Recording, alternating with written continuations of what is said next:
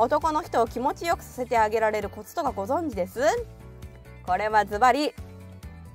汁気です。はいと言いましたがあのー、これね違うことが自然というのはいつも伝えております。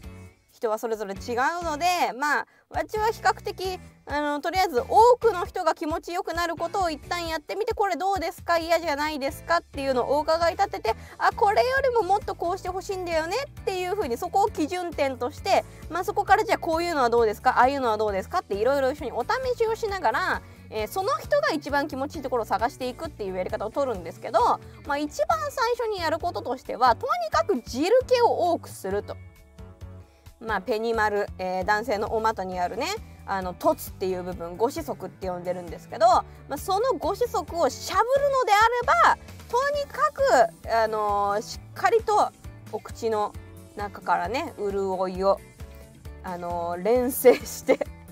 えー、時には梅干しのこととかを考えながら唾液をきちんと出してあの摩擦を少なくするというかその乾いた手とかね乾いた口の中でゴリゴリってやるととあの比較的多くの男性が「えいでで」ってなるので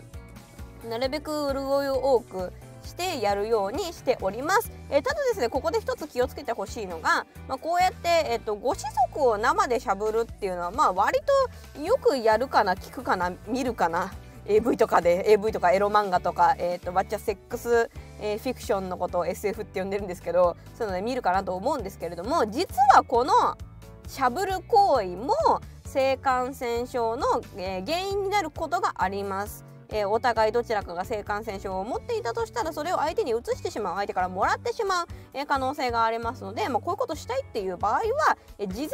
お互い性感染症検査をしておくか、まあ、もしくは直接舐めないように、まあ、ラップそれはラップなのか、えコンドームなのかいろいろあると思いますけどとにかく直接舐めないように、え気をつけるというのをする必要があります。えー、他にもね避妊についての知識とかも意外と自分が思っている知識、えー、間違っていたりする可能性もありますので、えー、不安な方はですね「性知る」とかその天下さんとかがやってる、えちゃんとした性教育サイトとかもありますのであとわっちのチャンネルでも日々出してますので、えそういうのを摂取するとまあより良い安全な父になるんじゃないかなとそして、えー、女性を生かせるためにどうしたらいいかという今度逆のね知識については新しいワッチの、えー、新刊で新しい本で